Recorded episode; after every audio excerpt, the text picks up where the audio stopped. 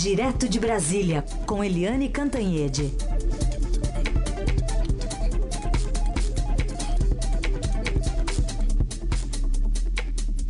Oi, Eliane, bom dia. Bom dia, Raíssa e Carolina ouvintes. Bom dia, Eliane. Vamos começar falando então sobre. É, acho que a ressaca do fim de semana, né? Teve muita notícia sobre ainda Brumadinho, é, as enchentes do Rio de Janeiro e a questão dos meninos, né? Do, do Flamengo. É, alguns já foram é, enterrados e hoje mais cinco devem ser sepultados também na, na, não só no Rio de Janeiro, mas nos estados, né? Eles eram muito é, espalhados lá pelo Brasil, Santa Catarina, Minas Gerais, porque no final das contas reunia né, o, o, centro de treinamento esses jovens atletas de outros lugares do país. Olha, é, você usou uma expressão adequada, Carolina, que é uma ressaca, né? Todo mundo estava prostrado nesse fim de semana com Brumadinho, né? Trezentas e tantas pessoas entre mortos e desaparecidos, são famílias, né? São amores, a sensação de que a vida das pessoas não vale mais nada. É, depois a enchente no Rio de Janeiro, é, com sete mortos, né? aumentou mais um morto é, no sábado, e depois também aquele tiroteio no Rio de Janeiro em que foram mortos 13 bandidos que estavam dentro de uma casa. Né? A gente teme que isso seja um início aí de política pública, matar bandido. É, não serve para a sociedade, mata. E, por fim, a coisa do Flamengo, né? Os 10 meninos, mais o menino que está muito mal no hospital, com boa parte do corpo queimado é, e foram os velórios, os enterros, as famílias. Enfim, foi, foi um fim de semana muito pesado em que a gente junta a dor, né, a dor coletiva, também com aquela sensação do descaso, da impunidade, né, de que cada um faz de qualquer jeito, e depois quando os outros, os filhos dos outros morrem, todo mundo fica um empurrando para o outro, feito batata quente. Enfim, é preciso melhorar realmente a responsabilidade das empresas, dos clubes, é preciso é, garantir que os legisladores façam as coisas, façam a coisa certa, sem estar disponíveis aí a serem comprados pelo, pelo capital, né? E garantir também que o setor público fiscalize, evite tragédias. Foi, foi realmente. A gente está com, com peso, né? A, o Brasil está assim, em choque, está de luto, né? Certamente, né? Mais uma tragédia. No sábado, o Estadão retratou em capa, né? A, a manchete, um país que não aprende. Com todas essas tragédias aí seguidas. Eliane, vamos falar da repercussão de uma notícia que saiu ontem no Estadão, repercutindo muito nas mídias, nas redes sociais também, a de que o governo pretende se infiltrar em reuniões da Igreja Católica e pedindo ajuda até ao governo da Itália agora, saiu essa informação também. Eu já vou aproveitar para o seu comentário, incluir uma pergunta aqui de um ouvinte nosso, o José Ribeiro, Eliane, queria muito ouvir a sua opinião sobre essa nova polêmica, a Igreja Católica e o governo. Você acha mesmo a igreja um braço do PT? Nas redes sociais está um tiroteio, e aí ele complementa: esse negócio da ABIN monitorar bispos também não cheira bem. O governo tem direito de fazer isso, de fato precisa se preocupar com a reunião a ponto de pedir ajuda ao governo italiano e ao Vaticano. Lembrando que essa reunião é, um, é lá na Amazônia, né, Eliane? No Amazonas. Não, na reunião não, não era o Amazonas, Aliás, não. é sobre. É sobre a Amazônia, é, é o sobre. Sínodo da Amazônia, isso, mas isso. vai ser em Roma. Isso, e é reúne é, bispos, é, enfim, representantes da Igreja Católica dos países que têm a ver com a Amazônia, né? A nossa região aqui, a Amazônia não é exclusividade brasileira, a gente lembra, né? É, tem outros países da região que também têm é, a Amazônia. Tem a, parte da Amazônia. Mas, enfim, essa manchete de ontem da, da repórter Tânia Monteiro é uma manchete explosiva, porque joga o governo Bolsonaro contra a Igreja Católica. E por que que joga? Porque é oficialmente agora o GSI, que é o Gabinete de Segurança Institucional, admitindo via o seu chefe, via o seu ministro, que é o ministro Augusto Heleno, que é general é, da reserva do Exército, é, e ele está dizendo lá mesmo, claramente, né, que não pode permitir interferência em assuntos internos brasileiros, etc. O que, que, que diz a manchete? Diz o seguinte, que o governo brasileiro acha que o Sínodo da Amazônia, que vai ser lá é, em Roma, ainda esse ano, é, que reúne bispos de, de diferentes países, é, é, pode ser usado para ser uma campanha internacional contra o governo Bolsonaro e contra o próprio Bolsonaro. Né? Eles falam isso, inclusive o general Eliano fala isso, com base em informes da ABIN, Agência Brasileira de, Inform de Inteligência, que é o que a gente chama assim, o sucedâneo do antigo SNI da época da ditadura militar. O isso é, é, muito preocupante do ponto de vista do governo, porque bate de frente com a Igreja Católica, que é uma instituição secular, como todo mundo sabe, que é muito forte no Brasil, que tem ramificação em todas as cidades e que, é, além de CNBB, tem também as, as pastorais, né? a pastoral carcerária, a pastoral da criança, a pastoral da terra, que tem o CIMI, que é o Conselho Indigenista Missionário, todos órgãos com muita penetração na sociedade. E a reportagem diz que o governo quer, vamos dizer, monitorar é, para outras pessoas seria infiltrar né, agentes nas reuniões da Igreja Católica para saber o que está discutindo contra o governo Bolsonaro. E a pergunta do José é se a Igreja Católica é braço do PT ou não. É, não é braço do PT, não. A Igreja Católica é uma instituição, enfim, secular, internacional, enfim, com sua independência. Mas, sim, a origem do PT lá atrás, em 1980, tem a ver com a Igreja Católica. O PT foi criado em 80 com é, intelectuais das universidades, com sindicalistas e com setores aspas, progressistas da Igreja Católica. Mas isso não justifica que haja uma infiltração das reuniões da Igreja aqui dentro do Brasil. Ou seja, é mais uma frente aí de tensão para o governo Bolsonaro. Essa história de infiltrar a gente para descobrir o que, que os bispos e padres estão discutindo.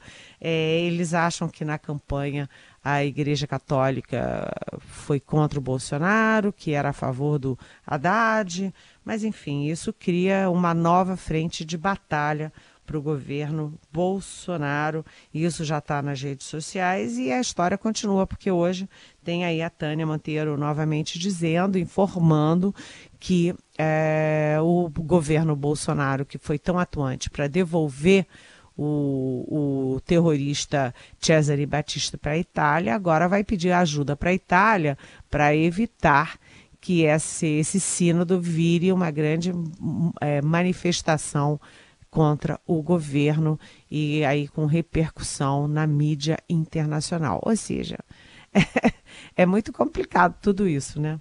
É, e tem o contexto porque o próprio general Heleno ele foi comandante militar em Manaus, né? É, o ex-chefe do Exército, Eduardo Vilas Boas, também. E o vice-presidente Hamilton Mourão também atuou ali na região. Então tem esse contexto também que é, líderes do governo têm um conhecimento é, de propriedade mesmo, né? De ter atuado ali na região. E entra também a questão tensa da relação entre militares e Igreja Católica desde do, do, do regime militar, né? Acho que entra também nesse, nessa combustão que estão as redes sociais hoje, né, Eliane? É, exatamente. Desde o governo militar, existe muita tensão. Né? A gente lembra do embate direto dos dominicanos com o regime, a gente lembra que o Frei Tito foi torturado e posteriormente até se suicidou. É, e a Igreja Católica sempre teve uma presença muito forte em, em dois setores que agora o governo Bolsonaro usa, né?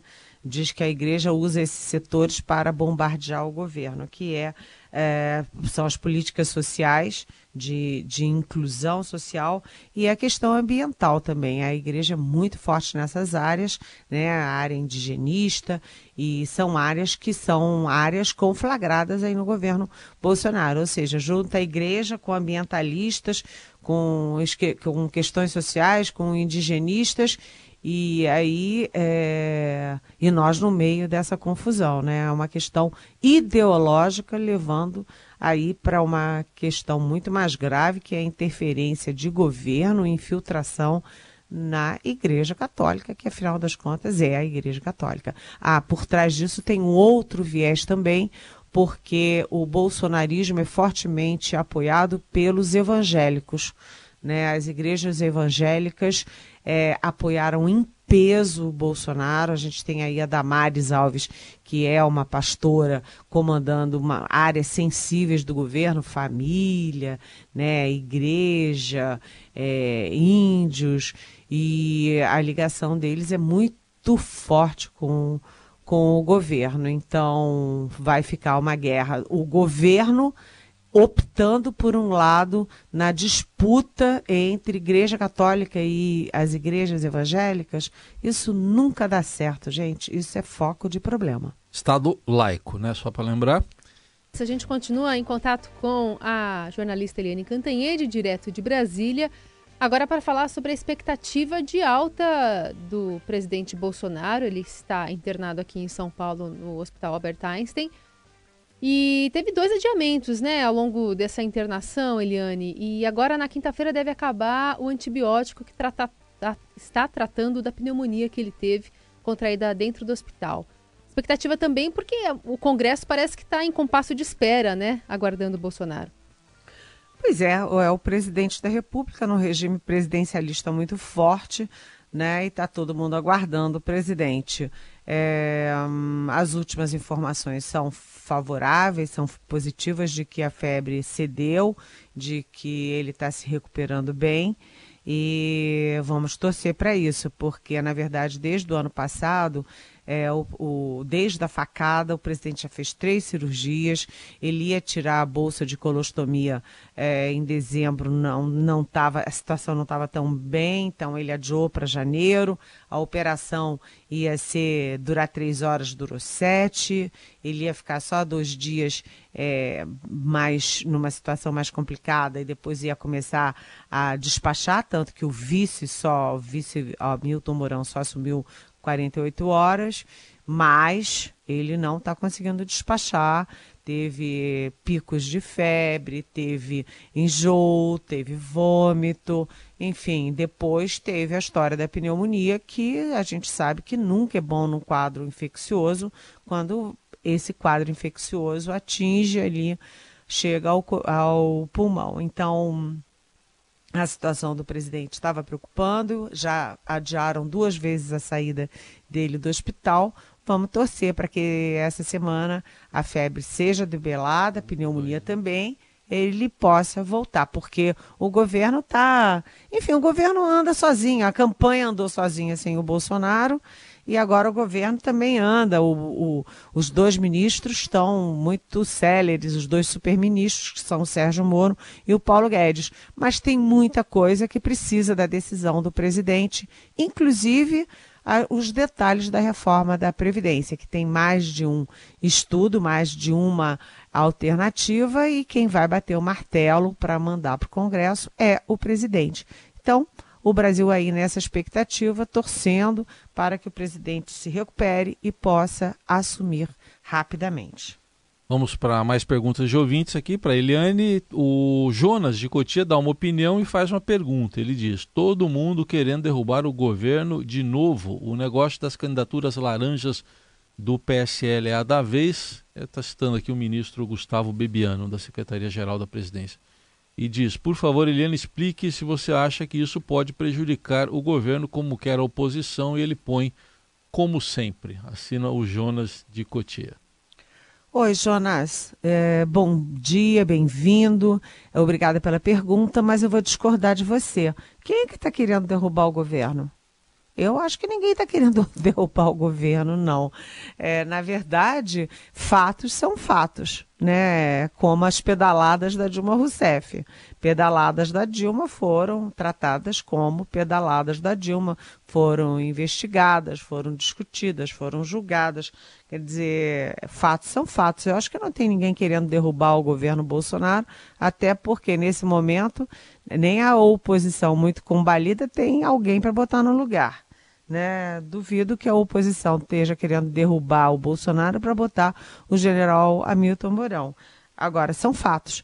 E aí você vê que o PSL do Bolsonaro dizia que todo mundo estava errado. PT é horrível, PSDB é horrível, MDB é horrível, todo mundo é horrível.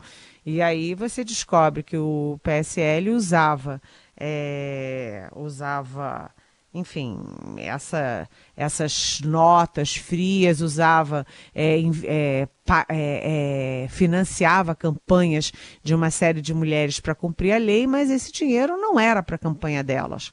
Né? Agora aparece essa moça que recebeu a maior verba de campanha do PSL, quase 400 mil reais, e teve 200 e poucos votos, ou seja, ela não fez campanha, né? E ela recebeu mais do que todo mundo, do que os candidatos a senador, do que tudo. Era evidentemente um disfarce para investir o dinheiro em outro lugar. E para piorar, o presidente do partido, Luciano Bivar, foi dizer que ah, mulher não tem vocação para política, não. Não tem a ver com a política, não.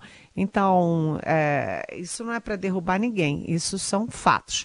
Fatos são fatos a informação é informação e a imprensa é, não deixou de informar nem no governo militar que tinha censura, nem nos governos todos da democracia e não vai parar de divulgar fatos durante o governo Jair Bolsonaro, que dizia que ia fazer tudo diferente. E a gente está vendo que nem sempre é tão diferente assim. Vídeo o próprio filho dele, Flávio Bolsonaro, no Rio de Janeiro.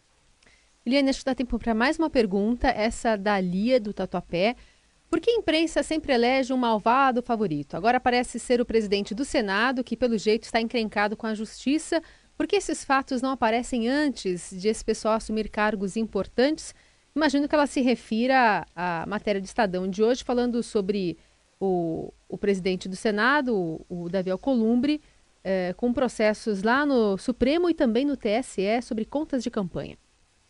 Pois é, Lia. Bom dia, super bem-vinda, obrigada pela pergunta. Mas eu também vou discordar de você. Não é que é um malvado favorito. Afinal das contas, quando o Alcolumbre, Davi Alcolumbre, é apenas mais um na multidão, ele é apenas mais um na multidão. Mas agora ele é presidente de um poder. Ele é presidente do Senado Federal, né? Quando é, o presidente não pode, não pode exercer a presidência, assume o vice, o segundo na linha sucessória é o presidente da Câmara e o terceiro é o presidente do Senado, ou seja, é uma das grandes, um dos grandes cargos, uma das grandes funções da República. A gente tem que saber quem é Davi Alcolumbre. É, por que, que não se investigava antes? Porque ele era um vamos dizer assim, do baixo clero, né? Ninguém sabia nem quem era Davi Alcolumbre. E agora ele assume uma posição de ponta. Todo mundo vai saber o que, que quem é esse personagem que emerge tão fortemente na política nacional. E aí ele tem essas é, são ações no Tribunal Superior Eleitoral, tem inquérito no Supremo Tribunal Federal por notas frias é, de campanha que eram via empresas é, de aliados e também do seu próprio contador. É, essas notas frias são meio parte da cultura é, é, eleitoral brasileira, quer dizer, não é uma questão de até agora não há nada que diga que é o Columbre botou no bolso, enriqueceu, tem dinheiro na Suíça, não é nada disso. Mas são é, investigações no âmbito eleitoral. E é preciso que sejam feitas e as pessoas têm o direito de saber quem é o presidente do Senado.